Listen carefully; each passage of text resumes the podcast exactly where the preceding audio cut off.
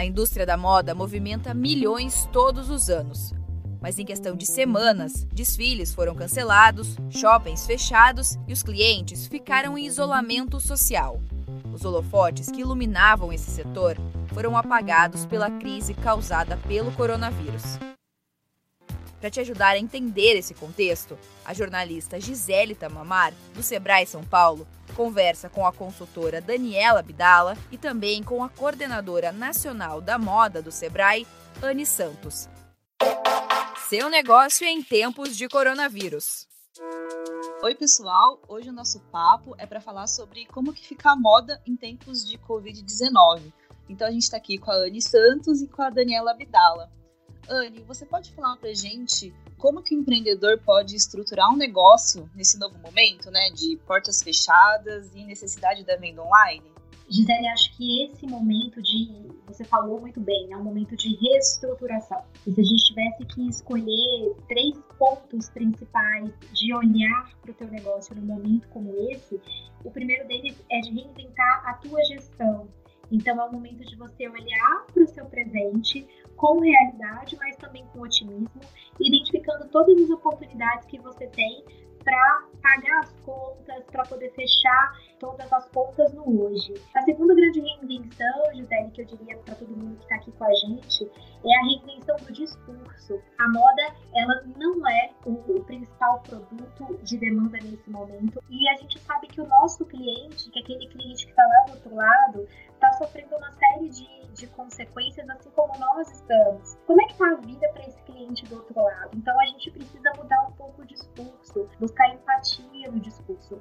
E a terceira grande reinvenção é a reinvenção da estratégia. É utilizar esse tempo, né, que a gente está isolado em casa, que a gente está limitado em algumas das nossas ações, para poder planejar o teu negócio para frente. Então, como é que vai ser a tua relação com o teu cliente depois? O teu mix de produtos? Será que você vai continuar investindo no mesmo mix de produtos ou será que você vai reinventar o teu negócio, trazendo mais produtos homeware? Então, eu acho que o empresário de hoje ele conseguir olhar com carinho para três pontos que a gente colocou, gestão, estratégia e discurso, com realismo, mas com otimismo, eu acho que é possível ele tentar encontrar alternativas viáveis para o seu negócio.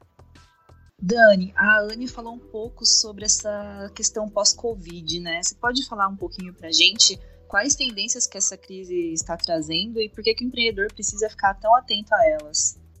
Claro, Gi.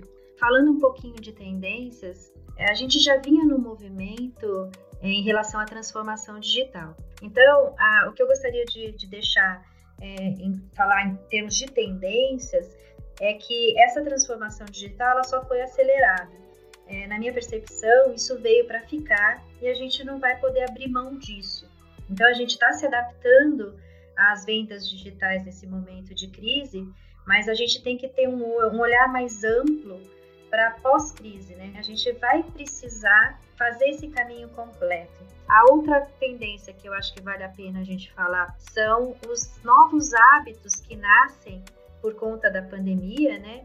Então, esse novo hábito de trabalhar em casa, por exemplo, é uma coisa que deve mudar o hábito de consumo de moda, né? Nos leva a pensar assim em produtos que tenha mais é, conforto. É, é, lógico que uma certa é, sofisticação, porque a gente está falando de trabalho.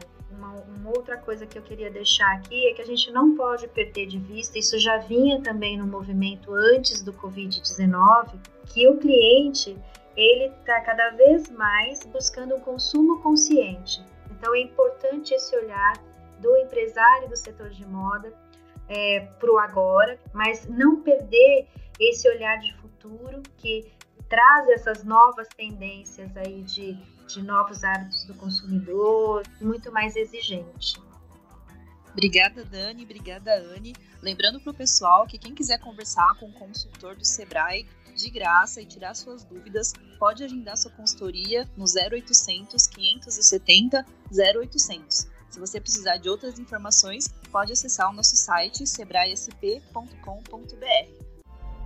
Esse podcast teve entrevistas da jornalista Gisele Tamamar, do Sebrae São Paulo, e locução e edição de Giovanna Dornelles, da Padrinho Conteúdo para a agência Sebrae de Notícias. Até a próxima. Tchau!